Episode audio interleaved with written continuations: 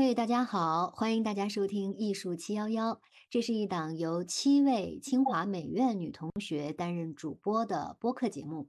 我们会在这里呢跟大家聊聊生活，聊聊学业，当然也离不开跟艺术相关的话题。今天是艺术七幺幺的第一期节目。那首先呢，我们几位成员先来和大家简单的做一下自我介绍。那从我先开始了哈，我是正在努力让自己慢下来的楚晴。我是维尼，但不是小熊维尼的维尼。我是米妮，我是不是米奇外父的米妮，不在迪士尼却一直在打工的打工人米妮。我是主业带娃，副业读研的悠悠。我是一不小心就变成艺术生的叶子。我是爱学习更爱打游戏，什么都喜欢，不务正业的安安。我是想着如何更好的躺平，但是永远在不停爬行 的月月。欢迎欢迎！哎，可能大家也感受到了啊，咱们这一届其实挺特别的。就是咱们没有一个男生，我们有个群哈，叫七仙女儿。然后这次我们叫艺术七幺幺。其实我们每天聚在一起就是叽叽喳喳，然后嘻嘻哈哈的。但其实呢，咱们都是来自不同的专业背景，所以我觉得今天的第一期节目哈，就我们先跟大家聊一个话题，就是，呃，咱们为啥会选择清华美院的艺术管理？这是我们今天抛出来的第一个问题。我觉得这可能，呃，通过大家介绍，也会让大家比较好容易的呃认识我们。那我们谁来回答这个问题啊？我先说一下吧，因为，呃，啊，大家好，我先我是悠悠。然后呢，我自己的话呢，其实是，嗯，我生完孩子之后一直就有读研的打算。然后呢，啊，就是二零二零年回国呢，也成为了一个考研的一个契机。啊，因为我本科学的是工艺设计嘛，然后清华美院前身不是工中央工艺美美术学院嘛，而且清华的设计。嗯，方面也是相对于其他美院是比较强的，所以呢，我就是选择了这个清华美院。但是由于还有年龄啊，还有实力等各方面原因吧，我发现如果是考全日制的一些设计专业，好像就都不太可能。于是就研究了一下清华的这个艺术管理专业。嗯，然后我又发现清华的艺管方向，它不仅仅是画廊啊、拍卖啊这些呃纯艺术市场的方向，也会有关于一些传统工艺振兴啊、非遗。振兴之类的方向，所以当时我就觉得自己比较适合这个专业。嗯嗯，哎，悠悠，你刚刚说那个回国，你能不能跟大家说一下之前是在哪边生活？啊，之前我就是本科就是去到日本，一直在日本，在东京。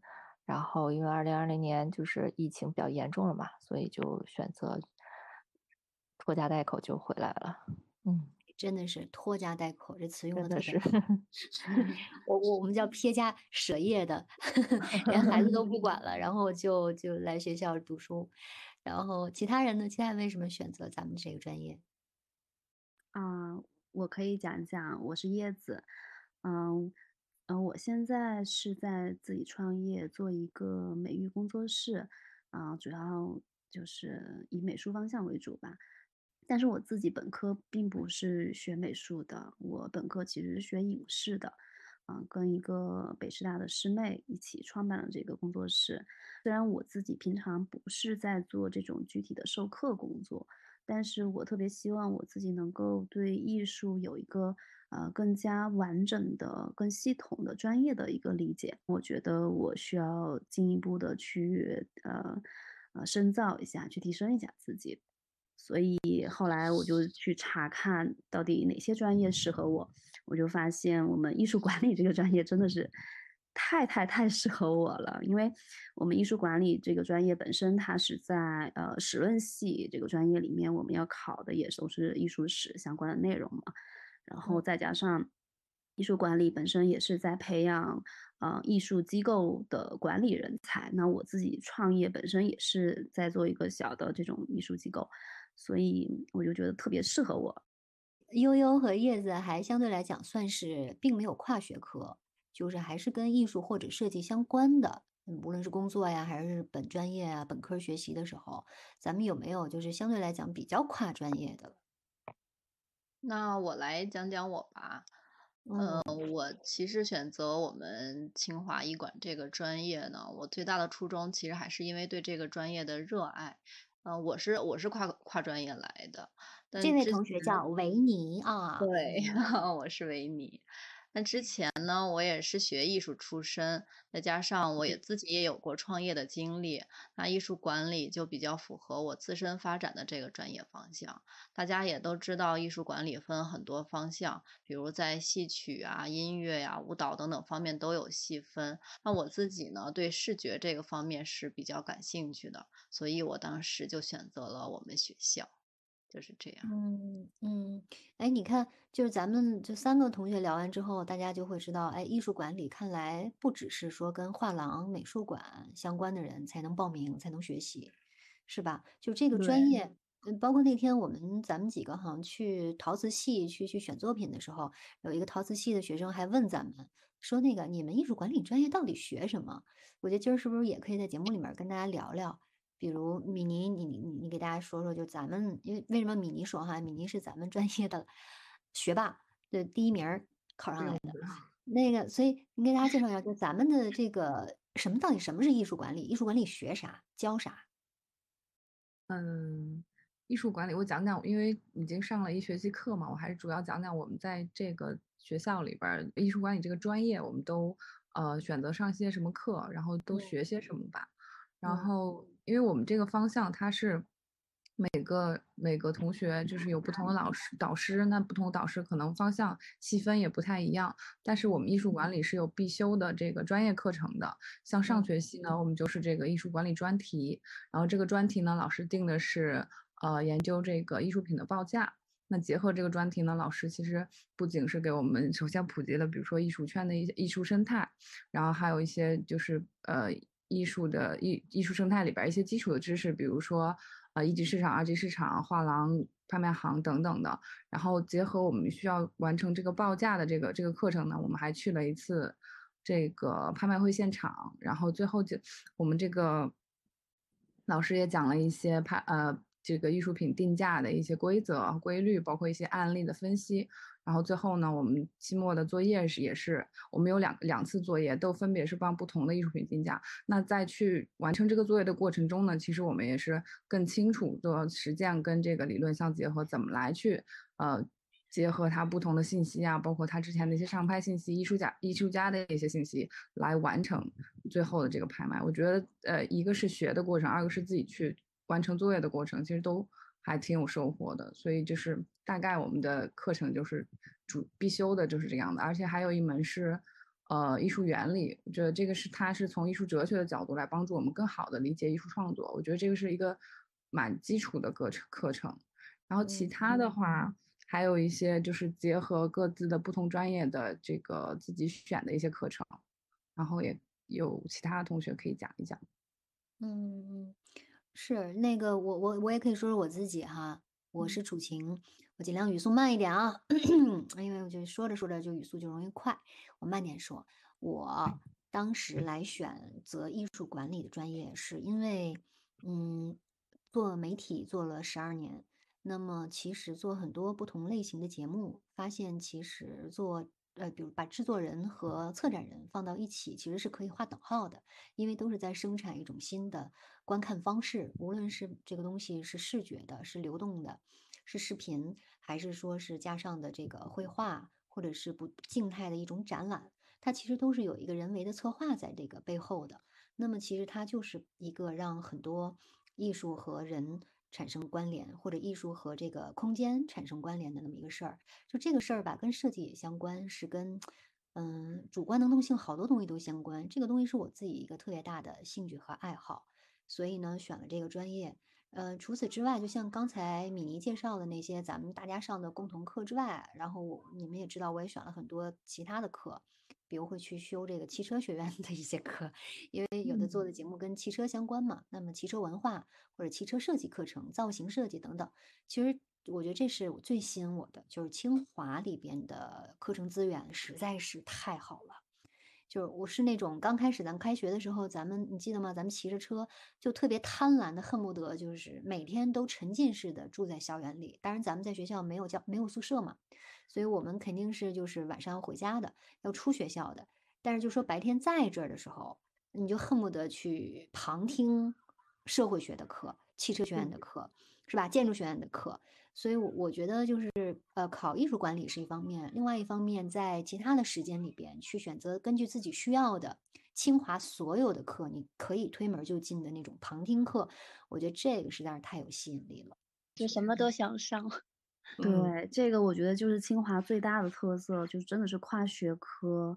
尤其是对于我们这种嗯学艺术、学文科的同学来说，我们可以去听好多理工科 类的。我听了一个那种宇宙学的、生命科学的，我都觉得哦，好，就是你知道吗？就是好像你的世界被打开了。嗯，当然这个我就是听听而已哈，我也听不太懂，但是我觉得就开阔眼界了。我听的人文学院的很多课都是北大的老师过来上的。对对对对，考古学。对，而且也包括新闻学、传播学院的，也会有呃文化创意产业，跟我们这个专业比较相关。而且还有经管学院的一些金融的课程，都是其实是辅助我们艺术管理去学习的。我觉得这些都挺棒的。对，还有很多讲座。对，咱们几个谁上过最奇葩或者是最最小众的课是啥呀？我还真没问过。可能是只有十个人的艺术哲学了吧。艺术哲学那个课只有十个人吗？对，只有十个人报名。哦，但是我觉得艺术哲学还是听上去跟艺术相关的，就是有谁上的课是跟艺术就是八竿子都打不着的课。我上过，我但是我退选了，就是我之前想选那个有一个金融的项目可以参加，然后里边有一个公司报表，但是它是那个课程是在那个项目里边的，就你必须修这几门课，然后修可能。六个学分就可以给你一个项目的那个证书啥的。然后我当时兴致勃勃，我以为自己可以，结果去了之后，我第一堂课下来，我就觉得我 hold 不住，然后我就没再 去了，就是把这门课取消了。然后也明确了自己其实接下来可能就并不适合这个方向，就想想再再再一次考虑。对对，一开始是觉得感兴趣嘛，因为你你觉得这个东西，你面临很多很多选择的时候，你都觉得这个也感兴趣，那个也感兴趣，就很想去尝试一下，然后去听了一下。啊，其实清华还有那个我们都知道的那个语课堂，语课堂有好多选择嘛，就是我们也不用说到线下去上那个课，但是可以在线上听。老师的那些公开课，我觉得也挺好的。语语课堂还我我我我特别贪婪的选了，大概得有，好像每个人最多 十个课，对吧？我就选了十个，直到选不了为止。嗯，对，报了一个古筝课。哇，是吗？但还没有开始上古筝课。那那个琴你自己在家也得练呀，你自己在家也得买琴吗？对，我们还得自己备一个琴，然后在学校可以去租琴。哦，哎，这个算学分吗？不算，不算，算那个社团的课。哦，我跟悠悠，我们上个学期还一起去上了一个给本科生上的工笔花鸟课，哈。对，工还画了半幅 工笔，对，工笔画。对，丁红老师的。嗯，对。我我还跟悠悠去做了陶瓷的拉坯课。啊，对，对，上学期就是去旁听了很多这种。呃，传工艺的手工的课，嗯，觉得还不错的，嗯，听着可太有意思了。对，哦对，还有咱们那个火椒棉的摄影课，对，也不错。火棉胶好像是啊，火棉胶 到底是火棉胶还是火焦棉？反正我们也不懂火棉胶区别。对，啥叫火棉胶？超级好玩，而且那个老师好有耐心，就是我们去的大概有二三十个人，每个人拍，然后每个人去冲洗照片，然后。在暗房里边就还挺花时间的，然后他每个人都都一遍一遍的教你。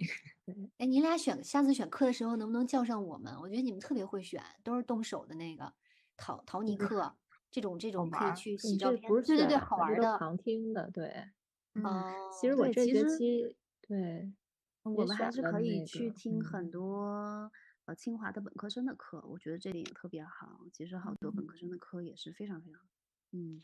很很很开阔眼界。我跟你讲，我真是听本科生的课没少听。第一个感受就是这一屋子的孩子都比我小整整十八岁。我当时反正就觉得有点怎么讲年龄了，对，有点年龄了，有点荒谬的感觉。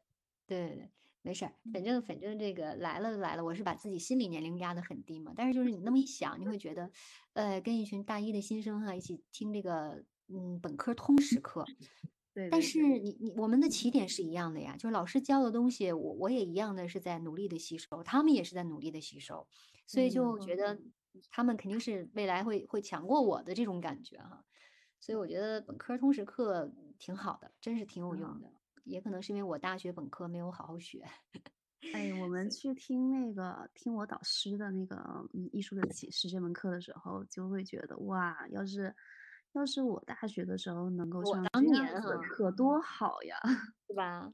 对对，上次嗯和叶子还有你你去蹭叶子导师的课，然后正好是在新雅学院上，然后就感慨，就是现在大学生真的好幸福啊，他们的就是嗯。起点已经是在清华，然后接触到的学习资源，然后老师的这种师资资源都这么棒，就觉得嗯。好幸福啊，他们。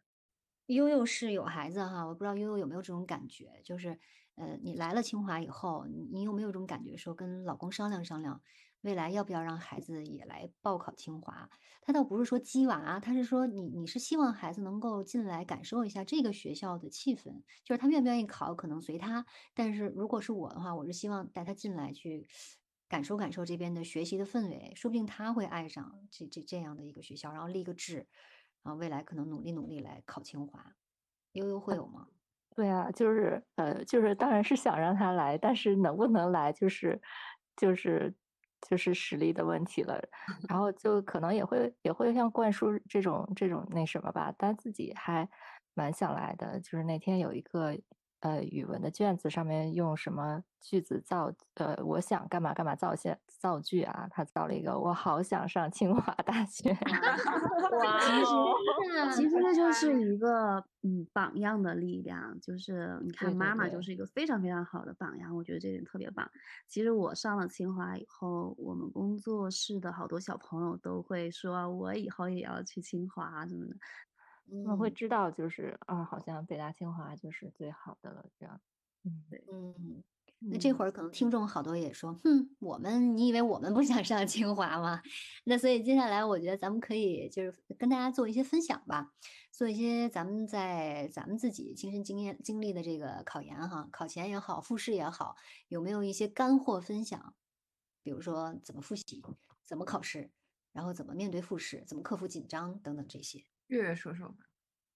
行，那嗯我先分享一下，就是我在考试考试前十分钟的经验吧。就十分钟对，就是开开卷前十分钟。能做点什么呢？对，就是我觉得这时候就看书已经拯救不了你了。你现在最哦有用的就是把自己整个人的状态调成最佳，就是要放松。像我呢，我在我考前前十分钟的时候，我把它分成了两个五分钟，一个五分钟用来做做手指操，另一个五分钟用来就是在那个空旷的地方拉伸一下全身，然后让自己保持一个比较就是一个兴奋的点吧。对，然嗯。后嗯。这这时候你会发现，你写字的时候会更加的柔软且轻松，也能写更多的字。对了，然后还要提醒一下大家关于上厕所的事情，就是如果一楼的厕所排了很多人，就可以去关注一下二楼和三楼的厕所。还有还有最后最后最重要的一点就是，如果就是考试的中间突然想上卫生间了，一定要去抽五分钟时间把它嗯解决了，不要憋着。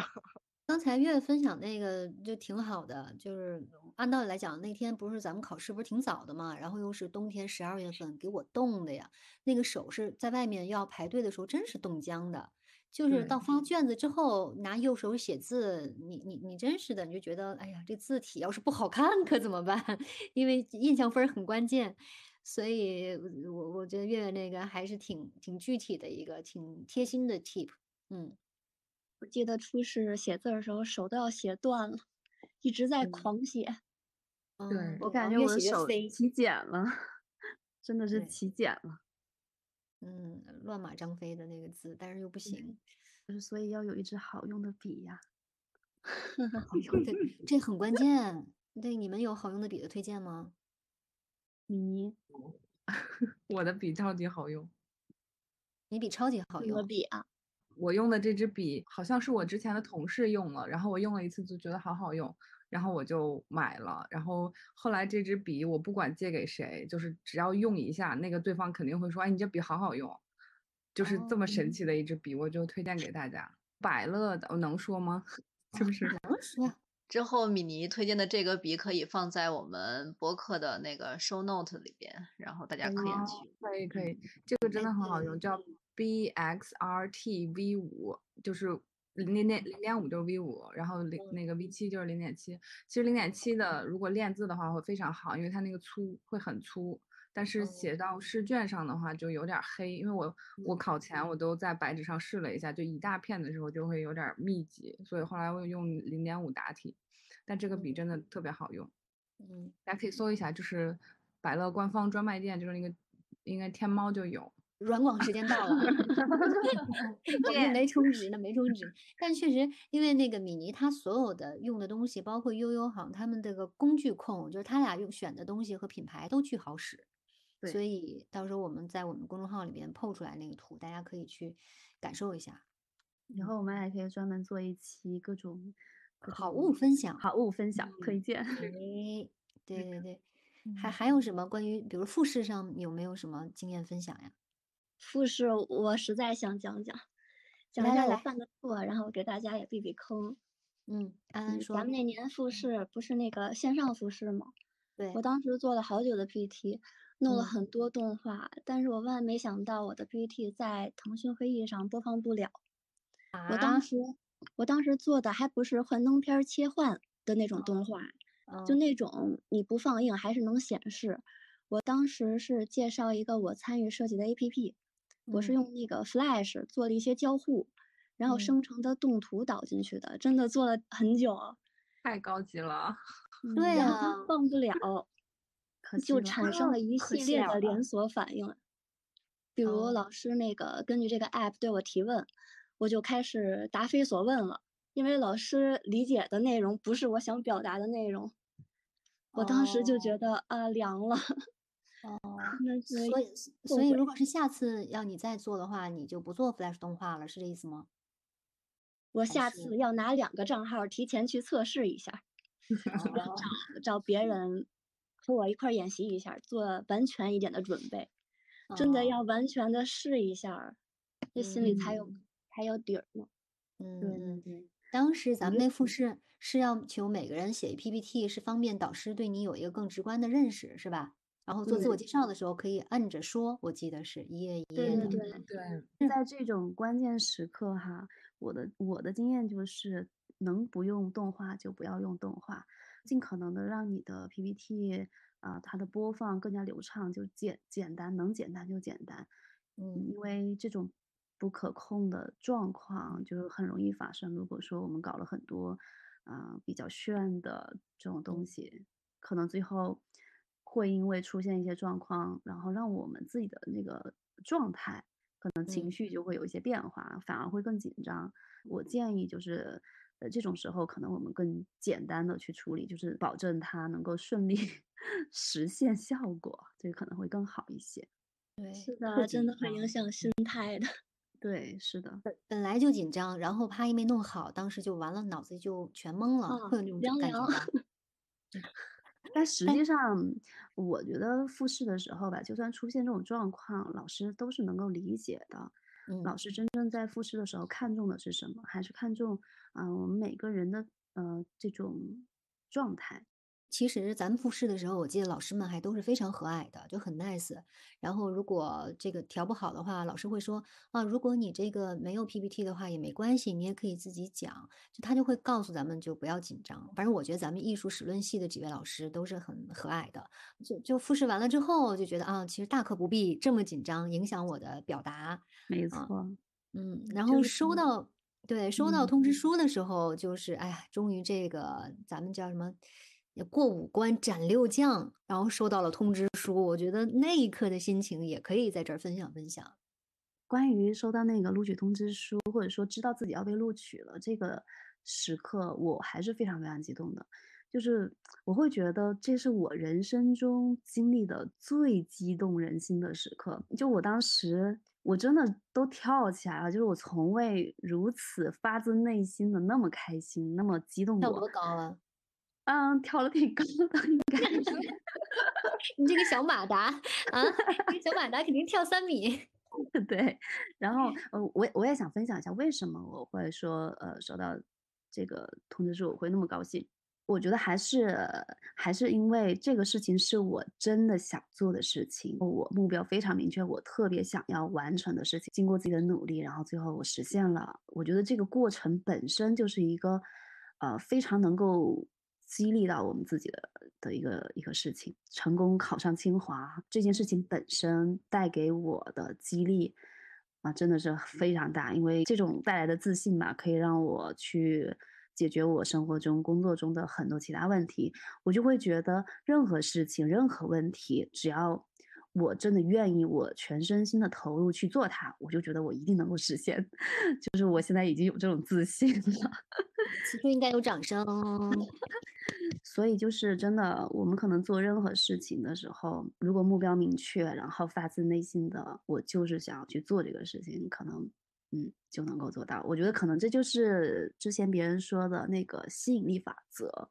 我全身心的相信 我可以做到，然后我做到了。我觉得这种过程还是蛮好的。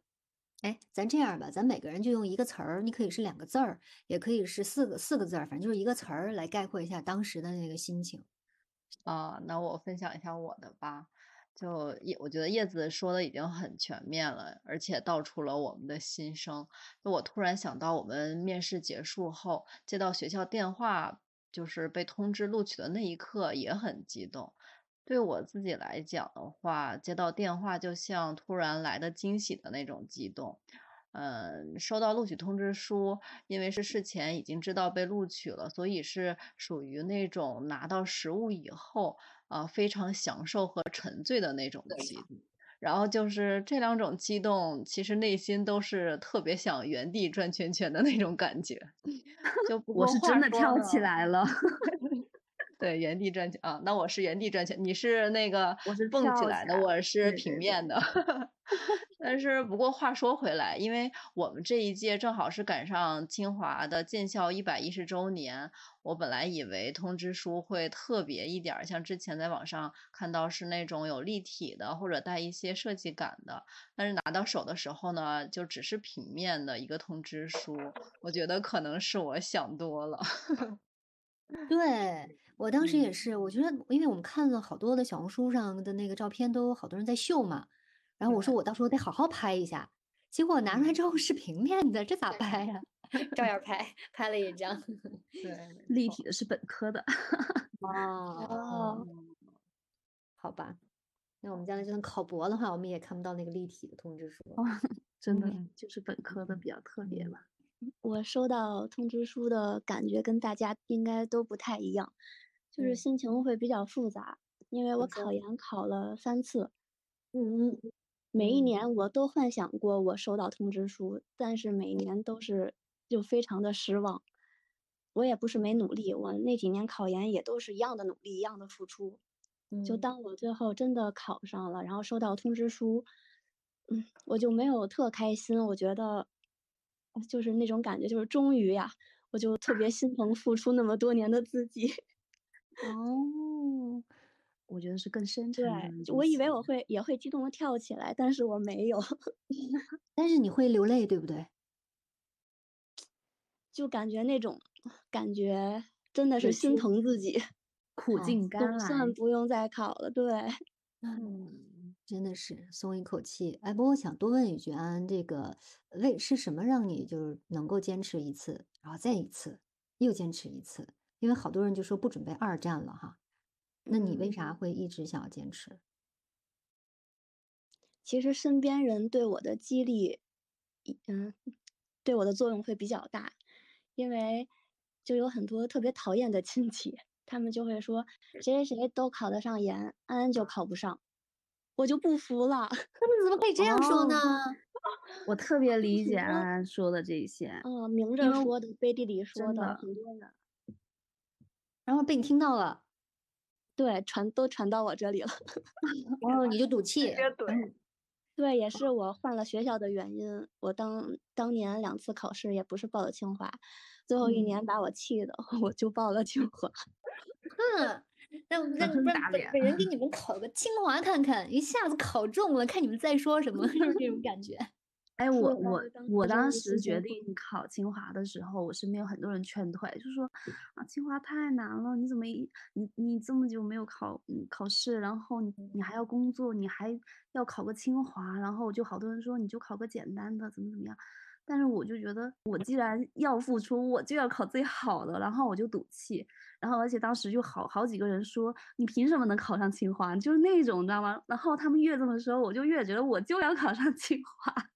他们都是什么心态呀？我觉得应该是这种人，什么样的心态都有。有的人是真的为你好，觉得哎，人生还有很多条路，你也不用死磕这个。然后有的人就真的是瞧不上你。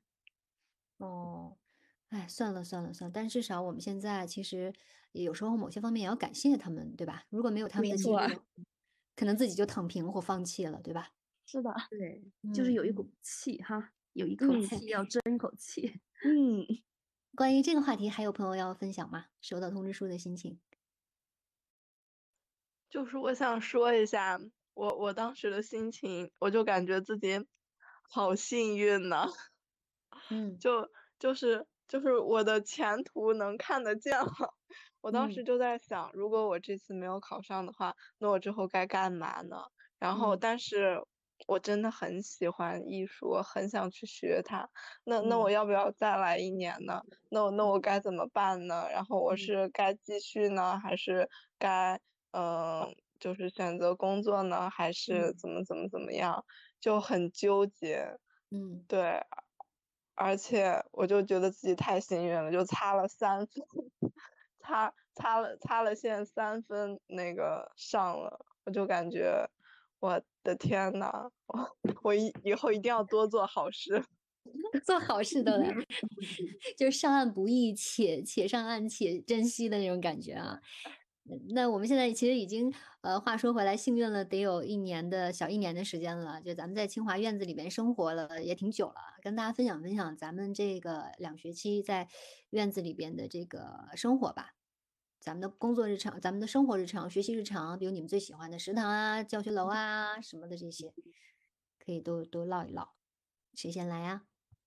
说说图书馆吧。悠悠老去图书馆，嗯，因因为可能我住的稍微近一些吧，所以然后就没事的时候就会去图书馆。但是我去一般只去一个，就是那个文科图书馆。一个是因为它近啊，离住的近，离食堂近。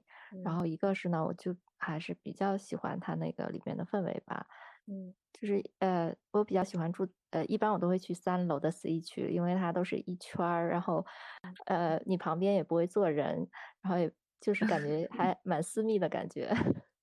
然后你右手边又是一个那个怎么讲，是一个穹顶式的一个设计啊，对，天井 那个是中间。其实 C 区有两圈，中间是一圈，但我比较喜欢住坐在外圈，旁边是墙或者是窗户。哦，对，然后就如果能早上去的话，一般都能选到那个地方。嗯嗯，我最近比较喜欢去那个李文正。哦。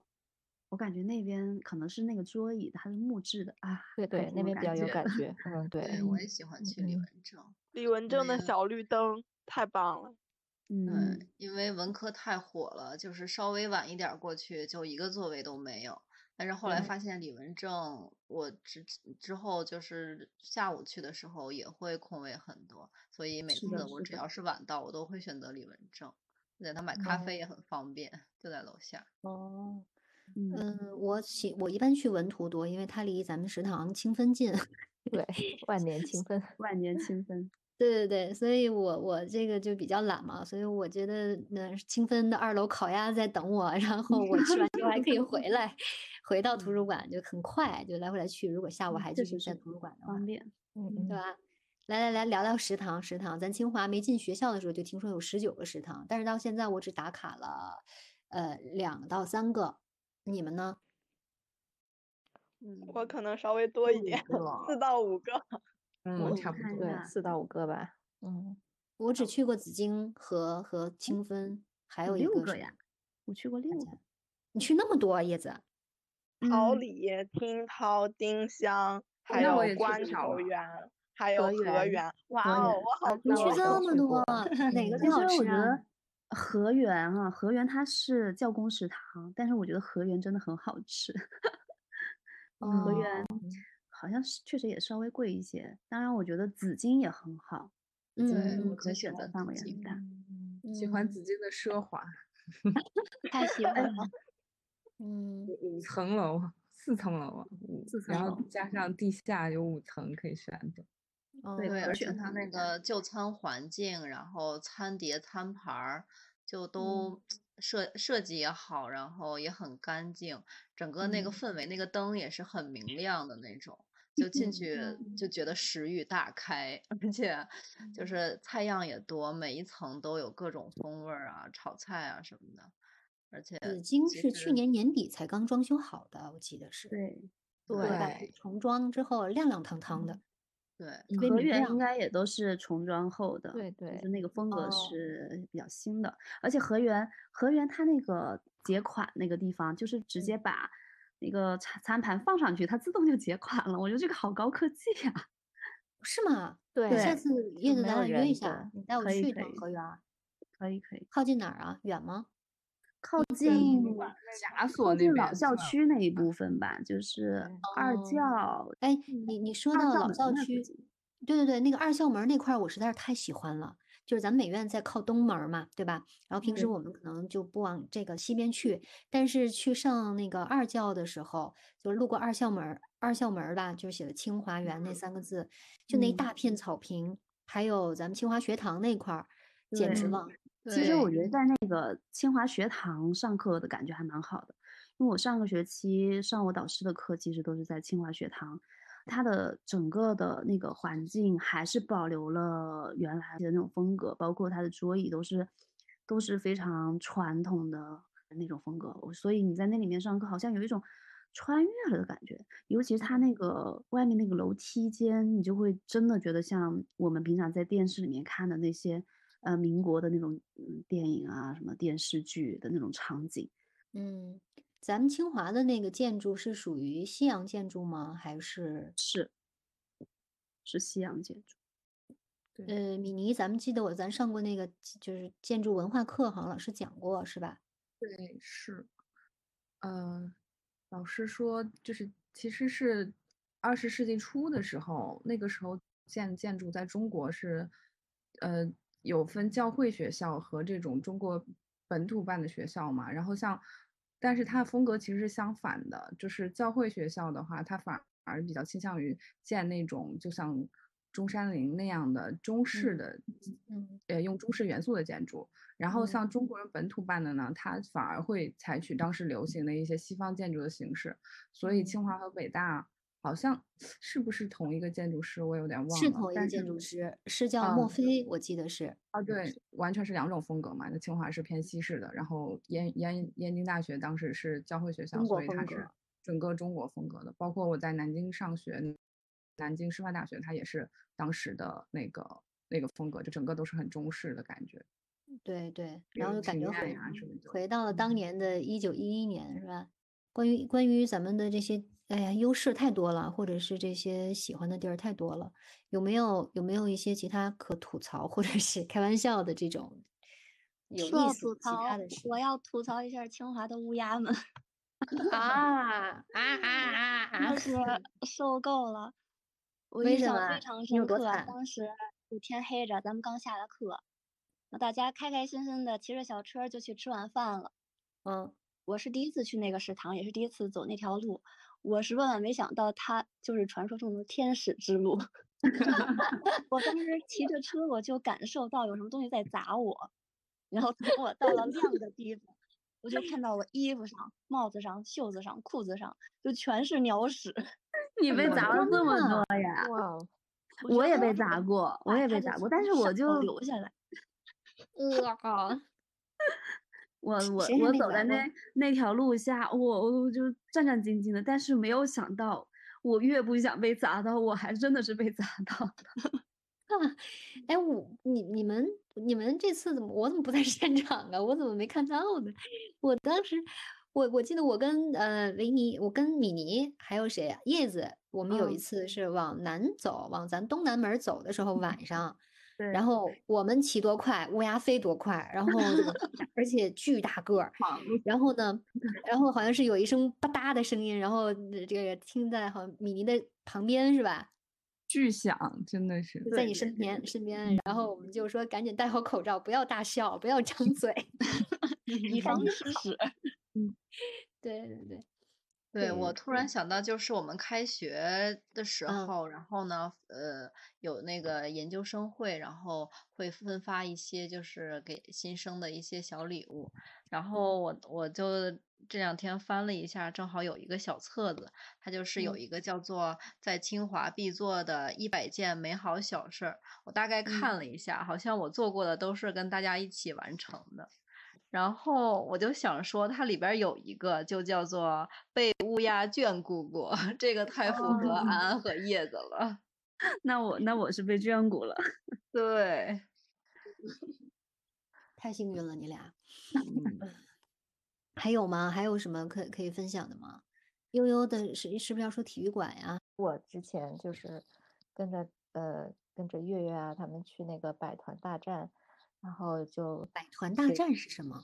对对，这个百团大战就是呃，他每个学期都会有面向新生的这种社团的招募啊，就会在哦紫荆操操场那边，然后支哦了帐篷，然后场面还是蛮壮观的，就各种社嗯团。嗯然后我以前大学从来没有见过这么多社团吧，反正就是你只有你想不到的社嗯团。然后我就随便加了一个泳协，然后我给很多人推荐过泳协，真的是还不错的，就是你不用你想去就去，不想去就不去，然后有人免费的教你游泳，带你游嗯泳，然嗯后还可以考一些深水证啊之类的，我觉得还不错的。嗯，你去过几次了？泳协？其实上学期我去了还蛮多次，就上学期我嗯每次一周两次我都会去，然后后来这学期因为疫情嘛，所以一直还没去的。嗯，我觉得咱们的游泳馆真的很好。对，游泳馆很好，就是你就是不参加泳协，自己去的话也蛮便宜，但是自己约的话，人就会比较多，就是什么时间人都会很多。但是泳协的话，他会专门给泳协分配出来那个时间段，就只有泳协的人，所以人就不会特别多。哇，我也要去。嗯，对，那个还有十米跳台呢。咱们当时是好像是什么运动会的时候，是国家比赛场场地之一，是吧？对，那个跳台，但是但是那个不是呃跟泳协又不是一起，它是属于跳跳水协会了，怪还有马术协会帆哦船协会之类的。对帆船协会还是美院的学姐带头创立的。对对对，是？吗？嗯，还有一个有悠悠悠悠拉我进去的那个折纸的是吧？哇，我都觉哦，对，那个折纸，对折纸，他们技术都很高，都是那种害了，就是三很有维的。创造力。对，还有掼蛋协会哦，打牌的，掼蛋协打会牌的打牌的，哦，一种真的啊一种牌的方式，就斗地主啊什么的，掼蛋啊。嗯，啊，哎，真真我我突然想到上个学期，我和悠悠和月月一起去逛百团大战，然后月月参加了一个脑协 会，然后在脑协会的那个摊位上边，他发给了月月一个猪脑花。真的，对，我觉得这太有意思了。哎呀，就是很嗯想生，很想直接生活在这个园子里。这样子的话，可能我们我嗯们能够接触的清华的生活就更加不一样了。嗯反正咱几个里边，月月因为相对最最年轻哈，就是所以月月参加百团大战的那个欲望还挺挺强烈的。那天好像他又去参加一什么，然后人家送他了又一个抽着一个大礼，是不是月月？招那天是哦，对吧我那天是去的清华的一个招聘会，万万没有哦想到我抽了一个游戏机，抽了一个太幸运了做我的吧服务正业。羡慕羡慕，会玩了吗？现在？有点锦鲤气质哈，有点锦鲤气质。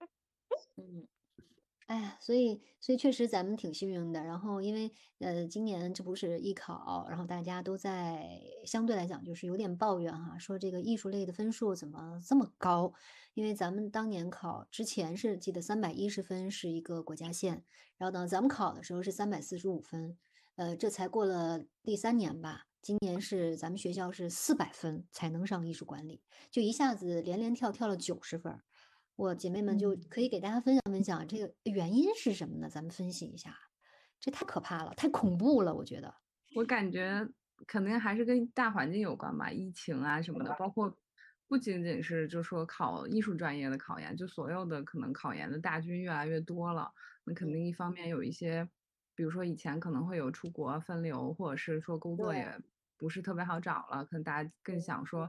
因为也越来越卷了嘛，所以大家想在学历上提升，所以整个考研的这个人数增多了。二个是我觉得艺术它本来也是越来越受到关注了。嗯，就像我们现在其实不管是看展也好，或者是说参加一些艺术活动也好，包括可能每个人自身的有一些艺术爱好也好，它越来越深入我们生活，它不再是一些。呃，所谓阳春白雪，大家接触不到的东西，而是说，就是我们美好生活里边的一些东西。所以，呃，自然而然的，也更多的人希望参与到这个行业里边。所以，我觉得他们既然想进入这个行业，可能选择一个艺术类考研作为跳板，那可能也是他们的这个。所以，越来越多人考研，那相对的优秀的人更多，越来越多的人汇聚到这个大池子里边，那这个分数可能就不断的提高了。嗯，而且这些人你发现了吗？就是，嗯，米妮他们素质越来越高，嗯，分数越考越高。对，不光是喜欢这么简单，呃，然后除了喜欢之外，他确实也挺有实力的。就这样的人一大把啊。嗯，对，其实这一点我们我觉得就是现在，嗯，因为现在考研的孩子其实都差不多快零零后了哈，他们这一代确实整体的综合素质是非常非常高的。因为我现在在做美育嘛，然后每天接触的这些小朋友，也不只是小朋友，也有我们也有一些初高中的孩子，然后其实你可以明显感觉到，他们这一代人，并不是说我学习不好，我才来个学学个艺术什么的，他们更多是因为我我首先学习也挺好的，但是我真的很喜欢艺术，我热爱艺术，然后我要学艺术，嗯，所以整体上来说，我相信以后哈。